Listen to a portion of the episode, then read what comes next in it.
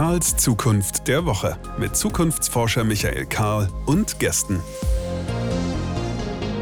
Willkommen zurück. Hier ist Karls Zukunft der Woche, der kleine Podcast, die kleine Plattform, auf der wir über Themen von Zukunft nachdenken.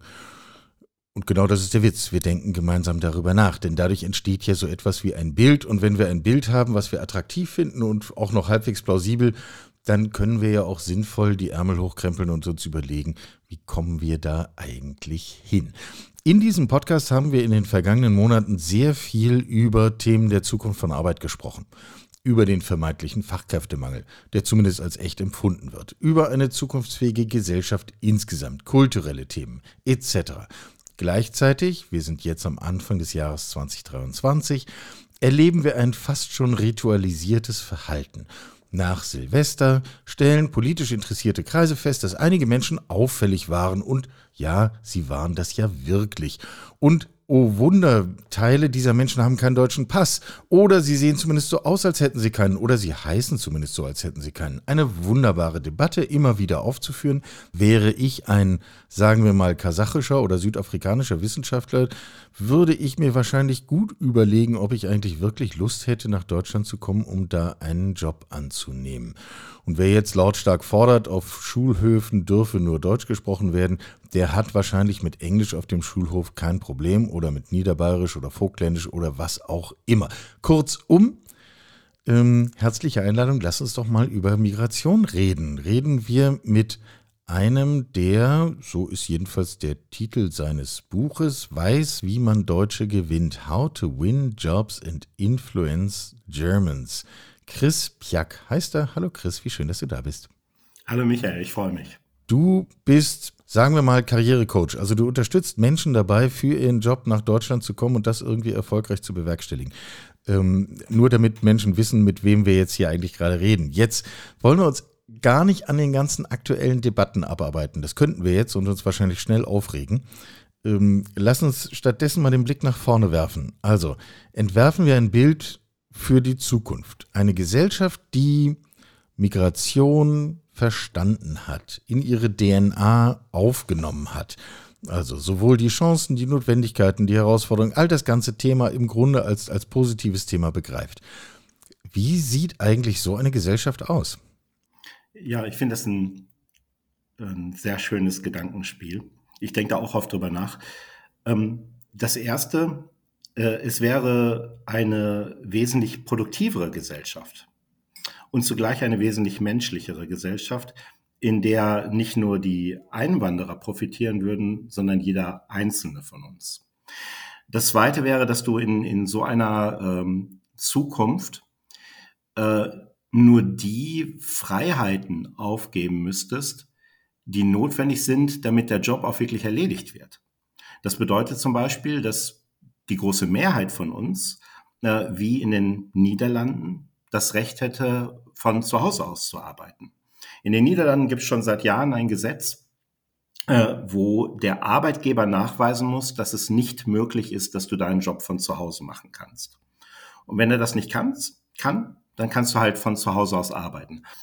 Ähm, und das Schöne ist ja, dass bei solchen Dingen äh, letztendlich jeder profitiert. Also zuerst natürlich äh, der Arbeitnehmer selber, der äh, seine Arbeit viel freier einteilen kann, wenn er das gerne möchte und, und viel äh, mehr selber entscheiden kann, wie er arbeitet. Und das Zweite ist natürlich, wir brauchen ja massiv Einwanderung. Ähm, damit wir äh, auch nur unseren Lebensstandard halten können, geschweige von, von den ganzen zusätzlichen Kosten, die wir bekommen werden durch die vielen äh, zusätzlichen Rentner, Rentner der Babyboomer-Generation. Also ich nehme mal die ganzen Stichworte auf. Du hast gesprochen von Produktivität. Wir können viel weiter. Wir können äh, unseren Wohlstand erhalten, weil wir die gesellschaftlichen Aufgaben auf mehr und kräftigen Schultern ähm, stützen können. Mhm. Letztlich kommen wir damit aber auch zu einer Gesellschaft, die dieses ganze Thema von wo kommst du eigentlich her und wer bist du eigentlich sehr viel nüchterner und sachlicher betrachtet. Oder habe ich das jetzt falsch zwischen den Zeilen rausgehört? Ja, also ich, ähm, äh, ich finde, dass wenn wir uns auf die Ergebnisse fokussieren, die wir eigentlich erreichen wollen, ähm, und danach fragen, hey, das ist unser Ziel, das wir erreichen wollen und wie kannst du dabei helfen? Ja. Äh, dann haben wir erstmal eine, äh, dann erreichen wir diese Ziele auch, was ja schon mal was sehr Positives ist.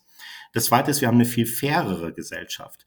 Weil ähm, solange du das Ziel erreichen kannst, ist das doch völlig wurscht, äh, woher du kommst, welche Hautfarbe du hast, ob du ein Mann bist oder eine Frau äh, oder ob du aus einer anderen Industrie zum Beispiel kommst.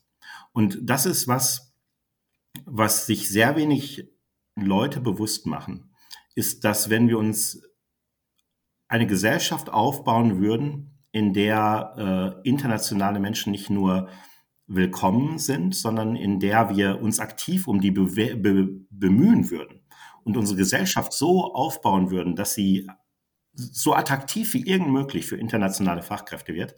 Das bedeutet ja, dass wir eine Gesellschaft aufbauen, in der auch unser eigener Lebensstandard gut ist. No? Äh, eine Gesellschaft, die wirklich attraktiv ist, wo man leben will, da herrscht Rechtssicherheit. Da ist eine gute Wirtschaftslage. Da sind die Straßen in Ordnung. Da funktioniert das Internet. Äh, da kann ich sicher sein, dass wenn ich ins Krankenhaus gehe, dass da eine gute Versorgung ist. Da kann ich sicher sein, dass wenn, meine, äh, wenn ich meine Eltern nachhole, äh, damit die hier ihren Lebensabend verbringen können, dass wenn die irgendwann mal ins Altersheim kommen, dass sie gut gepflegt werden von gut ausgebildeten, ausgeruhten Personal, das mit Liebe im Beruf ist, anstatt dass sie den halben Tag alleine in ihrem Zimmer sitzen und vielleicht stundenlang, Verzeihung, in ihren eigenen Fäkalien liegen, weil es nicht genug Pflegekräfte gibt. Ja, bevor wir jetzt äh, all den ganzen Reflexen nachgehen, die in meinem Kopf gerade, wie ich merke, alle passieren, ähm, lass uns bei diesem Bild noch mal einen Moment bleiben. Mhm. Das Bild steht jetzt da. Gesetzt, wir würden sagen, ja, das ist eigentlich, vielleicht möchte der eine oder die andere da noch einen Satz ergänzen, aber im Kern Darauf könnten wir uns verständigen. Da wollen wir hin. Was müssen wir denn jetzt eigentlich tun, um da hinzukommen? Also, wir sind ja offensichtlich nicht da. Ja, das ist, ähm, ähm, es gibt eigentlich ganz wenige Dinge, die wir tun müssten. Ein paar sind in unserer Macht, ein paar sind nicht in unserer Macht.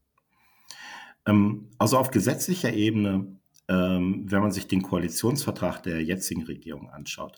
Da sind ganz viele dieser Dinge drin. Da steht zum Beispiel drin, dass ähm, Einwanderung erleichtert werden soll. Äh, da steht drin, dass äh, äh, Menschen, die zu uns gekommen sind irgendwann, die bei uns leben, dass die auch Teil unserer Gesellschaft werden sollen, also die Staatsbürgerschaft erhalten können sollen.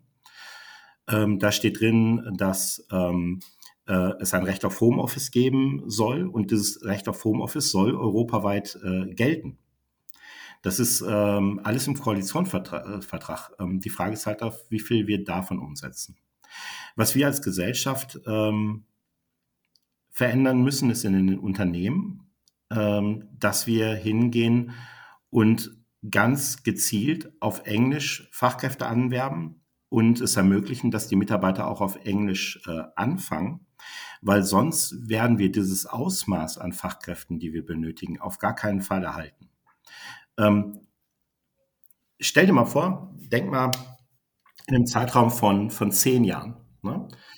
Ähm, zehn Jahre vergehen und in diesen zehn Jahren würden 15 Millionen Einwanderer in unser Land kommen. Was glaubst du, wie sehr würde sich dieses Land von dem Land unterscheiden, in dem wir jetzt heute leben? Interessant äh, zugespitzte Frage. Ich, ähm, meine Erwartung wäre, dass es sich deutlich von unserem jetzigen Land unterscheiden würde, aber in positiver Richtung. Ich teile nämlich genau deine Annahme, dass das total wohlstandserhaltend ist, äh, beziehungsweise sogar uns hilft, den Wohlstand auszubauen. Also dann haben wir vielleicht mobiles Internet und äh, Eisenbahn überall und, und solche Themen. Also du hast, äh, du hast äh, in dem Punkt weg recht, dass es äh, unserem Land sehr gut tun würde. Äh, aber tatsächlich würde sich das Land kein bisschen unterscheiden. Es wäre ganz exakt bis auf den letzten Punkt das Land, in dem wir heute leben. Weil weißt du was? Das ist schon passiert. Ja. In den letzten zehn Jahren sind 15 Millionen Menschen in unser Land gekommen aus dem Ausland. Und das Land, in dem wir leben, ist ganz offensichtlich immer noch lebenswert, äh, hat zwar seine Probleme, aber mit Ausländern haben die nichts zu tun. Ja. Ähm, das wirkliche Problem, das wir haben, ist, dass von diesen 15 Millionen äh, mehr als 11 Millionen schon wieder gegangen sind. Dass die sich bei uns so unwohl gefühlt haben, so wenig Perspektiven gesehen haben, dass sie gesagt haben, dann gehe ich halt woanders hin. Und nach meiner Erfahrung, ich, ich mache das jetzt seit elf Jahren, dass ich internationale Fachkräfte berate beim Karriereschritt in Deutschland. Äh, nach meiner Erfahrung sind es halt vor allem jene, die wieder gehen, die halt Optionen haben, die am besten ausgebildet sind, die die meisten Möglichkeiten haben. Also ganz schlicht gesagt, die Guten. Ja, ja ich sage nicht, dass die anderen nicht gut wären. Ne? Nein, nein, äh, aber äh, ist ja, ist ja naheliegend, dass, dass wenn du die Wahlmöglichkeiten hast und die Leute, die heute zu uns kommen, die haben zum großen Teil eine Wahlmöglichkeit, dass die dann halt dahin gehen, wo sie willkommener sind. Es gibt diese ähm, Internations-Studie, die ich jedes äh, sehr gerne zitiere. Internations ist so eine Organisation für internationale Fachkräfte weltweit. Ähm, die haben Veranstaltungen in, in jeder Großstadt der Welt, ähm, wo, wenn man dann neu dorthin zieht, dass man halt schnell Anschluss findet, Freunde findet und sowas. Und jedes Jahr fragen die ihre Mitglieder weltweit, äh, ja, wie willkommen fühlst du dich in deinem Gastland? Und Deutschland schneidet jedes Jahr ab wie bei der Eurovision. Also von über 50 Ländern sind wir immer auf einem der drittletzten Länder. Die Menschen, äh, die internationalen Fachkräfte in Saudi-Arabien fühlen sich wohler und willkommener in Saudi-Arabien als die internationalen Fachkräfte, die zu uns nach Deutschland kommen. Jetzt muss ich doch mal einen dieser Reflexe, äh, die mir immer wieder auffallen in unserer Diskussion, äh, in die mhm. Diskussion einwerfen. Ein ja. übliches Reizreaktionsmuster geht doch so, dass jemand genau die Dinge sagt, die du gerade beschreibst. Und mhm. dann ein anderer, und jetzt gendere ich bewusst nicht, ähm, antwortet, mhm. Aber es ist doch die Aufgabe der Gäste, sich an unsere Kultur anzupassen und dafür zu sorgen, dass sie sich hier wohlfühlen. Wir sind doch so nett, ihnen überhaupt Zugang zu erlauben. Weißt, äh, ja, das, das finde ich so interessant, äh, weil das ist ja nicht so selten, ist das, ein, ist das halt ein Mann von einem bestimmten Alter. Und äh, also ich kann mich, ich bin ja nun auch nicht mehr der Jüngste, ich bin werde auch 50 dieses Jahr. Äh, ich kann mich aus meiner Jugend nicht daran erinnern, dass das der Standard gewesen wäre, dass äh, Gäste sich anzupassen hätten. Also äh, ich habe in meiner Kindheit gelernt, dass wenn äh, wir Gäste in unser Haus einladen, dann ist es zuerst einmal Aufgabe des Gastgebers, dafür zu sorgen, dass die Leute sich wohlfühlen. Ich weiß nicht, wie das bei euch war, aber äh, Exakt genau eigentlich so. ist es. Ne? Also ähm, und wir, es ist ja nicht so, als ob wir würden, äh, als ob wir denen Gefallen tun würden. Ne? Das sind Menschen, die kommen, äh, die haben durchaus äh, Deutschland auch auf dem Schirm als eine von mehreren Wahlmöglichkeiten. Aber die haben genauso gut tausend andere Möglichkeiten. Die können in die USA gehen, die können nach äh, Singapur gehen, die können in die UK gehen und sonst wohin gehen. Die gehen dahin, wo sie für sich persönlich, für ihre Karriere und ihr Leben die beste Zukunft sehen. Wir auf der anderen Seite, wir brauchen diese Menschen und die, ähm, die Unmittelbarkeit und die Härte, mit der äh, das Schicksal zuschlagen wird, wenn wir das Problem nicht in den Griff bekommen, die ist äh, in der öffentlichen Debatte und im Bewusstsein der Leute überhaupt noch nicht angekommen. Ähm, in den nächsten drei Jahren allein gehen über 2,1 Millionen Menschen mehr in Rente, als junge Menschen in den Arbeitsmarkt äh, einsteigen. Das ist, als wären auf einen Schlag ganz München und ganz Köln menschenleer. Innerhalb mhm. von drei Jahren. Ne? Mhm. So, und wir haben eine doppelte Herausforderung. Wir müssen einmal diese Menschen ersetzen, nur um, um ähm, den Status die Produktivität auf, genau, nur um den Status quo zu behalten. Aber darüber hinaus haben wir ja jetzt auch zwei Millionen mehr Rentner als vorher, die wir auch äh, ernähren müssen, denen wir Rente zahlen müssen, äh, die krank werden, die mit zunehmendem Alter immer äh, pflegebedürftiger werden. Und dafür brauchen wir aber zusätzlich Geld und zusätzlich äh, Personal. Das heißt, wenn wir es nicht schaffen, aus den Menschen, die zu uns kommen, äh, einen viel größeren Anteil so zu äh, begeistern, dass sie das Gefühl haben, hier fühle ich mich wohl, hier möchte ich bleiben, äh, dann sind wir es, die darunter leiden werden. Denn äh, dann das betrifft jeden Einzelnen von uns früher oder später. Dann ist man wirklich, irgendwann liegt man dann im Altenheim und drückt auf die Klingel und niemand kommt. Und man liegt in seinen eigenen Fäkalien. Weil die Pflegefachkraft, äh, die uns hätte pflegen können, die ist abgeschoben worden. Und der Softwareentwickler, der das Geld verdient hätte, mit dem wir die Pflegekraft finanziert hätten, der ist halt lieber nach Frankreich oder nach Singapur gegangen. Und das passiert jetzt. Wir sind jetzt an diesem Punkt, wo die Babyboomer in Rente gehen. Und jedes Jahr wird das uns härter treffen. Das ist genau wie bei allen anderen Themen, äh, wie bei, ähm, beim äh, Umweltschutz, wie beim Klimawandel.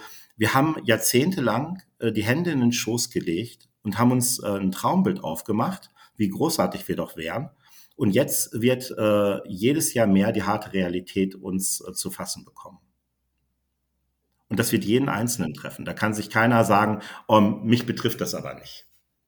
Welche Wirkungsmacht haben denn diese von uns jetzt schon mehrfach angesprochenen, ja fast schon ritualhaften Diskussionen darüber, dass sich doch jetzt bitteschön äh, die Parallelgesellschaften in äh, Neukölln oder äh, Duisburg oder wo auch immer. Sachsen.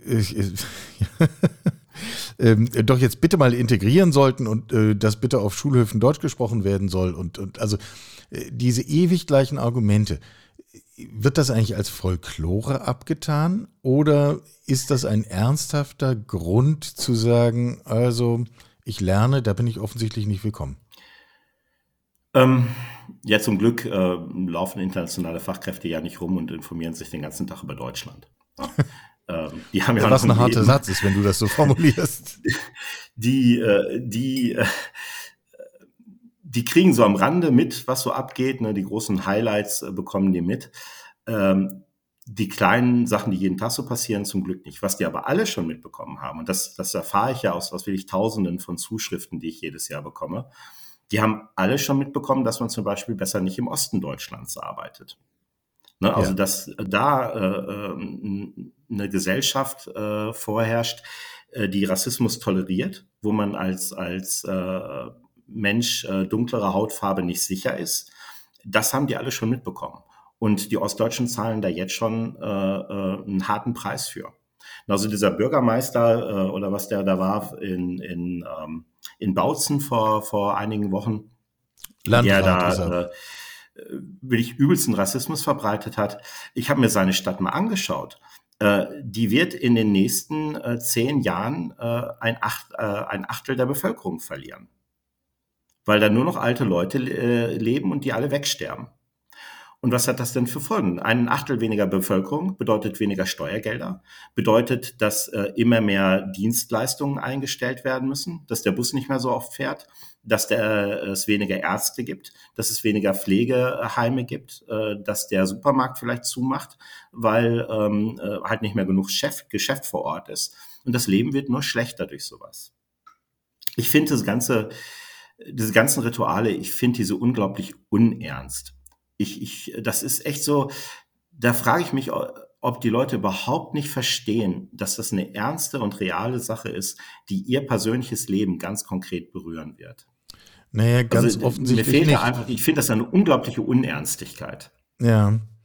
Ja, und offensichtlich haben wir kein Problem damit, sehr widersprüchliche Haltungen in uns zu vereinen. Nicht? Ich hatte kürzlich das Vergnügen, äh, stundenlang mit einem eigentlich ganz freundlichen Engländer reden zu dürfen. Stundenlang deswegen, weil es ein sehr langer Flug war und der saß halt neben mir und hat mir also alles Mögliche erzählt darüber, dass, dass Corona eigentlich ein Plot der Chinesen ist und also alle möglichen Vorstellungen aber mir auch sofort aufs Brot schmierte, dass er wegen der ganzen Migranten äh, sehr dafür gewesen sei, dass äh, UK die EU verlässt. Und dass man doch jetzt wirklich Dinge anders machen muss. Und das zu einem Zeitpunkt, wo die Infrastruktur in Großbritannien im Wesentlichen in Trümmern liegt, aus genau den Gründen, die du beschrieben hast. Äh, warum sind wir eigentlich so irrational mit diesem Thema? Ja, ich glaube vor allem, weil, weil die Leute immer noch nicht glauben, dass sie persönlich davon betroffen sein werden die denken, ach, da kann ich ein bisschen mit Rassismus spielen, weil äh, mich, mich persönlich betrifft das ja nicht. Ne, ich, ich habe ja keine negativen Folgen davon. Und das wird halt, ähm, das wird halt sehr schnell ganz anders werden. Äh, das ist immer so bei allen großen Veränderungen. Das äh, sieht ewig so aus, als würde sich fast gar nichts tun. Und dann kommt alles auf einen Schlag. Und dann ist es aber längst viel zu spät, um irgendwas zu machen. Und gerade das Beispiel, äh, das ich mit dem Altenheim gebracht habe, ich habe ja meine ursprüngliche Ausbildung war als Krankenpfleger.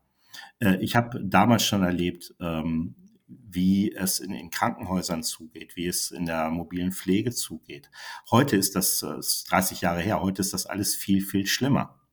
Und das wird jeden Einzelnen betreffen. Und dann werden einem diese ganzen Sprüche, ne, äh, ja, die sollen sich mal anpassen äh, oder wir sind hier die Gastgeber oder was auch immer, das wird denen keinen Schritt helfen. Davon bekommen sie keine Schmerzmedikamente, davon kommt niemand, der ihnen das Bett wieder sauber macht. Davon kommt auch niemand, der ihnen die Hand hält und ihnen mal einen Moment zuhört und ihnen freundliches Lächeln schenkt. Sondern dann sitzen diese Leute äh, verbittert und einsam voller Schmerzen in ihrem Altenheimbett. Und ähm, ja, wie die meisten Leute werden sie dann sehr schnell abtreten. Das hat ja einen Grund, dass, dass die Leute, sobald die ins Altenheim gehen, sehr schnell sterben. Ja, ich würde gerne noch ein Stichwort aufgreifen. Noch so ein Punkt, den ich in dieser ganzen Diskussion ehrlicherweise kaum verstehe. Ähm, du hast vorhin gesagt, es ist ja nicht so, als würden wir, also wir mit deutschem Pass und dem Schicksal, dass wir halt hier geboren sind, ähm, als würden wir da jemanden einen Gefallen tun. Ähm, mhm. das gilt für diejenigen Menschen, die du begleitest, in jedem Fall. Mhm. Wem der, der, russische Krieg in der Ukraine das Dach über dem Kopf weggeschossen hat, dem tun wir natürlich einen Gefallen, wenn wir sagen, komm erst mal her, hier ist es warm und trocken, hier kannst du erst mal sein und musst keine Angst haben, erschossen zu werden. Ähm, wobei ich mich immer wieder frage, kann man eigentlich also nicht, dass ich es befürworten wollen würde, ne? aber kann man eigentlich theoretisch eine Position aufmachen, zu sagen, die einen wollen wir haben, die anderen wollen wir nicht? Geht das überhaupt? Das erfüllt ja eine wichtige Funktion. Ja. Das erfüllt eine ganz wichtige Funktion, nämlich die Funktion, dass du dich überlegen fühlen kannst. Mhm. Ne, wenn wir schon äh, notgedrungen, äh, zähneknirschend Ausländer ins Land lassen müssen, äh, dann wollen wir doch äh, zumindest die noch in die Guten und die Schlechten sortieren, damit wir uns unser Gefühl der Überlegenheit bewahren können. Ja. Das ist der einzige Grund dahinter. Ne? Das ist ziemlich ähm, armselig, wenn praktisch. Äh, ja, und, und ich glaube auch, die meisten Menschen sind gar nicht so. Wenn man die im, im wirklichen Leben trifft, dann sind die gar nicht so. Die kriegen das nur vorgespiegelt von der Politik, die im Grunde genommen damit nur sagt, wie schlecht sie von ihren eigenen Wählern denkt dass sie, äh, so jemand wie Merz, der denkt offensichtlich, ähm, äh, äh, dass die meisten seiner äh, Wähler kleinkarierte, egoistische, Verzeihung, A, Punkt, Punkt, Punkt sind, mhm. ähm, weil sonst würde er nicht versuchen, auf diese Weise sie zu überzeugen. Und manche Menschen hören das und glauben ihm das noch, obwohl sie vielleicht in Wirklichkeit gar nicht so sind. Wenn sie fünf Minuten mal nachdenken würden, man weiß nie, äh, was aus einem Menschen wird ich persönlich äh, und ich habe in sieben Ländern gelebt. Und ich habe wirklich mit Tausenden von internationalen äh, Fachkräften zu tun. Ich habe auch mit sehr vielen Menschen zu tun, die aus, aus ganz einfachen Verhältnissen kommen. Was aus einem Menschen wird, das weißt du nie. Äh, gestern hat ähm, noch eine Bekannte äh, getwittert, die hat ihre Habilitation äh, gemacht und hat äh, ihrer Mutter gedankt, die äh, putzen gegangen ist jahrzehntelang, die äh, nur vier Jahre Schulbildung gehabt hat, aber die ihre mit ihrer Tochter die Hausarbeiten gemacht hat jeden Tag und ihr geholfen hat, den ganzen Weg bis äh, zum Doktortitel, bis zur Habilitation zu gehen. Ja. Äh, der Gründer von äh, YouTube äh, ist äh, hier in Deutschland aufgewachsen als Ausländer und ist dann äh, in die USA ausgewandert, in weil er hier nichts Merseburg in Sachsen-Anhalt. Äh, der Gründer von WhatsApp war ein Flüchtling. YouTube ist ein ostdeutsches Produkt. Hätte sein können. So, äh, Entschuldigung. äh, ähm, weißt du, äh, was meine Firma heißt ja Immigrant Spirit äh, OÜ. Mhm. Und ich habe die damals äh, bewusst Immigrant Spirit genannt und nicht slave.com, weil ich ähm, mir es eigentlich gar nicht so sehr darum ging, jetzt internationalen Fachkräften zu helfen, sondern ich wollte Menschen nach Deutschland bringen, die eine bestimmte Geisteshaltung haben. Menschen, die Mut zur Veränderung haben, Menschen, die Tatkraft haben, äh, Menschen, die bereit sind zu lernen, äh, Menschen, die bereit sind, neue Freundschaften aufzubauen, basierend auf Werten statt auf Herkunft. Solchen Leuten wollte ich helfen. Und da ist es mir wirklich völlig wurscht, äh, wo die herkommen. Und das ist, das ist es, was unser Land ganz, ganz dringend braucht. Mehr Menschen, die was beitragen wollen, die was aufbauen wollen, die das Gute im anderen sehen, die äh, äh Menschen, die schwächer sind, äh, äh, ähm, die denen aufhelfen, statt auf den äh, zu treten, der unter äh, dir steht. Ich habe da heute Nacht noch drüber nachgedacht. Wir hatten ja diese lächerliche Winnetou-Debatte vor, vor ein paar Wochen. Ja, die war besonders ähm, schön. Äh, ja, genau. Äh, ich habe Winnetou als Kind gelesen, ich habe das geliebt. Und was ich davon mitgenommen habe, war, dass du Menschen nicht nach seiner Hautfarbe beurteilst, dass du Menschen danach beurteilst, was sie tun. Ob sie Gutes tun oder ob sie Schlechtes tun. Dass man jemanden, der schon am Boden liegt, nicht noch niedertritt, sondern äh, dass man den schützt. Ne? Das ist doch, was eigentlich Winnetou vermittelt hat. Ne? Habe ich in der Debatte nicht so viel wiedergefunden. Und daran sollten wir uns vielleicht mal alle erinnern, weil ich glaube, die meisten Menschen, äh, die sind nicht so schlecht, wie, wie es den Anschein hat. Die vergessen nur manchmal, äh, was sie was sie eigentlich wirklich als Wertefundament haben und was sie ihrer eigenen Würde auch schulden. Wenn ich schlecht über Ausländer rede oder über Leute, die halt Sozialhilfe brauchen, dann erniedrige ich doch nicht die, sondern ich erniedrige doch mich selber. Ja, ähm, da könnte ja dann auch so ein Spiegel hilfreich sein. Ähm, lass uns noch mal den Blick jetzt darauf werfen, äh, was jetzt eigentlich zu tun wäre. Also äh, noch mal die Frage: mhm. Gesetzt, äh, wir wollen das ändern. Gesetzt, wir wollen hin zu so einem Bild, wie du es jetzt differenziert beschrieben hast, ähm, mhm. im Interesse aller, sowohl derer, die kommen, als auch derer, die schon hier sind. Ähm, mhm. Was wäre jetzt zu tun? Also ganz naheliegend wäre ja sozusagen den Blick Richtung Politik zu rücken und zu sagen, also bitte, euer Interesse müsste sein, dass wir Hürden abbauen und nicht aufbauen. Dass wir nicht prinzipiell äh, Diskussionen darüber aufmachen, du musst erst einen deutschen Abschluss haben, bevor du hier arbeiten kannst und, und ähnliche Themen. Das ist mühsam im Detail, aber wahrscheinlich im Grunde noch relativ leicht zu bewerkstelligen, weil man kann beschließen, dass es passiert und dann gibt es eine Maschine, die kümmert sich drum. Ähm, der spannende Teil scheint mir auf, der, auf einer kulturellen Ebene zu liegen und auf einer, einer Frage des Umgangs miteinander und auf einer Frage der, der Art und Weise, wie wir uns austauschen. Wie kommen wir da zu einer Veränderung? Ja, also ähm, ich war ja, ähm, ich bin jetzt seit zehn Jahren wieder in Deutschland. Davor war ich zehn Jahre weg von Deutschland. Und wir führen heute immer noch genau die gleichen Diskussionen wie vor 20 Jahren. Auch schon wie vor 40 Jahren, als ich noch in der Ausbildung war. Und ähm, ich bin mittlerweile zu der Erkenntnis gekommen, dass da nur Druck hilft. Also ähm, eine ganz konkrete Sache, die wir machen können, ist das, was äh, die Bundesregierung ja auch plant, was jetzt, ähm, äh, das ist die doppelte Staatsbürgerschaft einzuführen. Wir haben ähm, 20 Millionen Menschen in unserem Land, äh, die äh, Wurzeln auch in anderen Teilen der Welt haben. Die Hälfte von denen sind schon deutsche Staatsbürger. Äh, die andere Hälfte ähm, kann es nicht werden, weil sie dafür ihre ursprüngliche Staatsbürgerschaft aufgeben müsste. Was vielfach Und, de facto ähm, ja nicht geht. Genau, ja, aber selbst wenn es geht, ähm, äh, was für ein Signal setzt das denn? Ja. Wenn wir Leuten sagen, hey, wenn du bei uns mitmachen willst, da musst du erstmal alles verleugnen, was dich geprägt hat. Mhm. Das ist kein Signal von Wertschätzung. Ne? Also ähm, das Erste, was geändert werden müsste, wäre, dass man die mehrfache Staatsbürgerschaft ähm, selbstverständlich für jeden ermöglicht, wie das übrigens für die Mehrzahl der Menschheit äh, schon Alltag ist. Die Mehrzahl der Menschen weltweit lebt in Staaten, wo mehrfache Staatsbürgerschaft gar kein Problem ist. Ja. Ähm, weil dann können diese Leute mitbestimmen. Das ist ja auch ein Demokratieproblem, wenn, wenn 10 Millionen Menschen im Land äh, nichts zu sagen haben, obwohl sie hier leben und Steuern zahlen.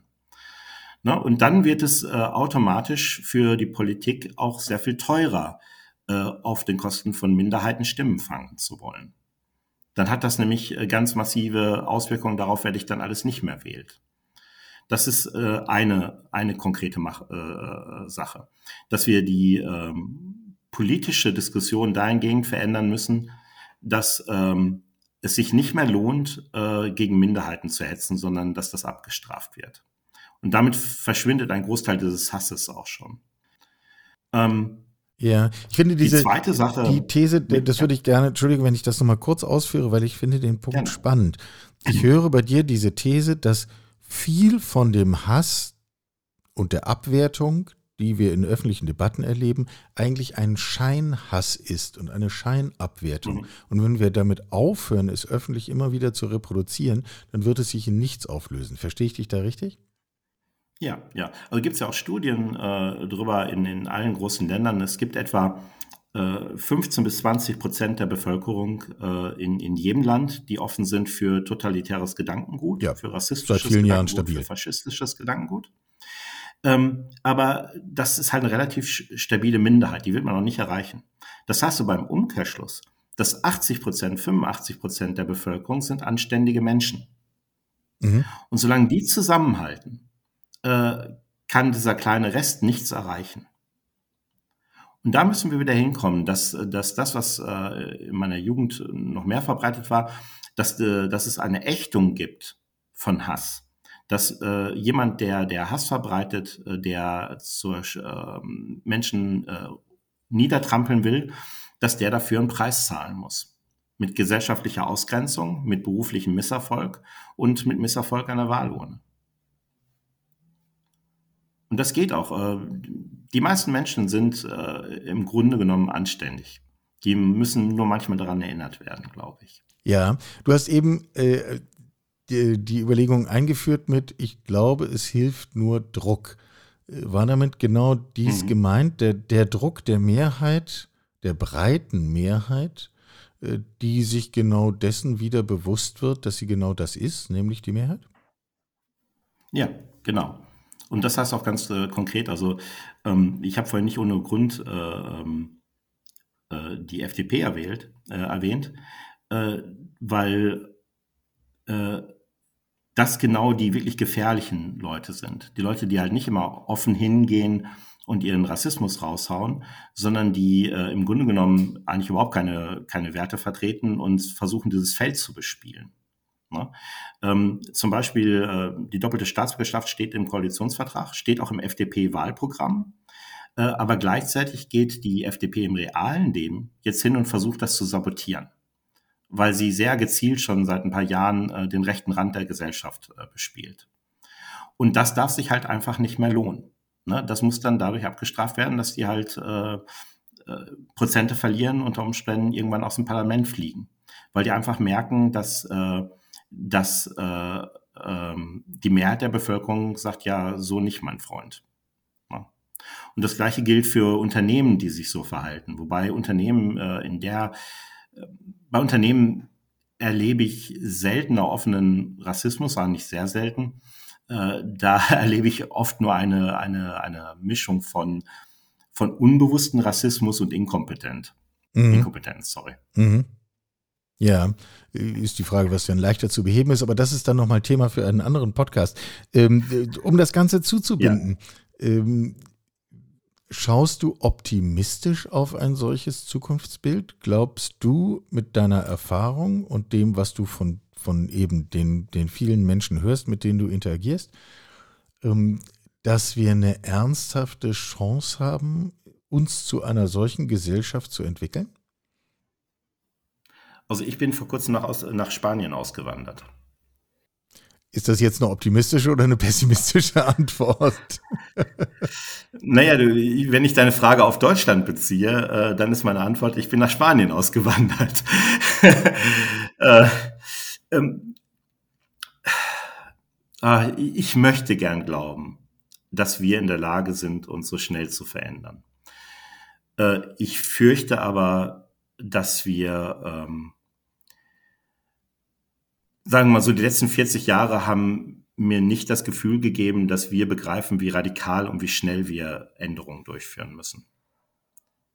Ja. Und das äh, ist jetzt keine besonders hoffnungsvolle äh, Antwort für dich, aber das ist äh, wirklich, ähm, ja, das ist, was ich ehrlich empfinde. Also äh, es sind so viele Felder, wo wir so weit hinterherhinken und aber gleichzeitig immer noch denken, wir wären der Nabel der Welt.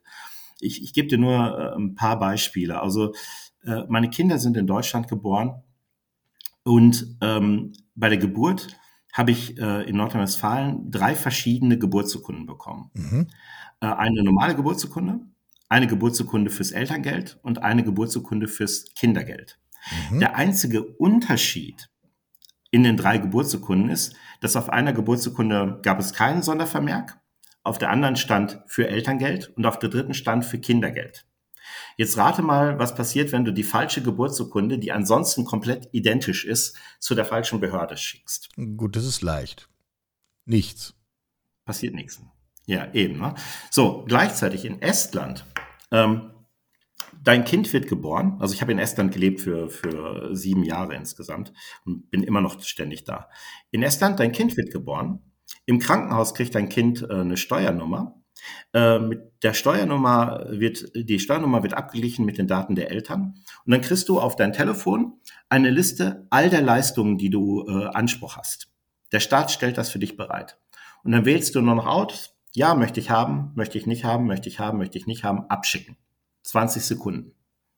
Und dann kannst du dich wieder auf deine neugeborene süße Tochter oder deinen süßen kleinen Jungen konzentrieren. 20 Sekunden. Ich ähm, bin jetzt gerade äh, mit meinem Sohn hier in, in Spanien ähm, beim Arzt gewesen, äh, Erstbesuch. Wir waren zum ersten Mal bei diesem Arzt. Ähm, rate mal, wie lange sich der Arzt Zeit genommen hat, um meinen Jungen kennenzulernen. Halbe Stunde? Anderthalb Stunden. Also, äh, und so gehst du, kannst rund um die Welt gehen. Du findest in so vielen Bereichen äh, Dinge, die so viel moderner sind, wo wir so weit abgehängt sind mittlerweile. Und zum großen Teil deswegen, weil wir halt äh, immer noch denken, wir wären der Nabel der Welt und wir müssten nicht von anderen lernen. Also in dem Moment, wo wir verstehen, hey, die ganzen Menschen, die zu uns kommen, die haben uns etwas beizubringen. Wir können von denen etwas lernen. Wir können besser angepasst an diese neue Wirklichkeit werden. In dem Moment, da haben wir eine richtige Zukunft. Und diese Zukunft wird für alle besser sein, nicht nur für die Einwanderer, sondern für jeden Einzelnen, der in, in Deutschland lebt.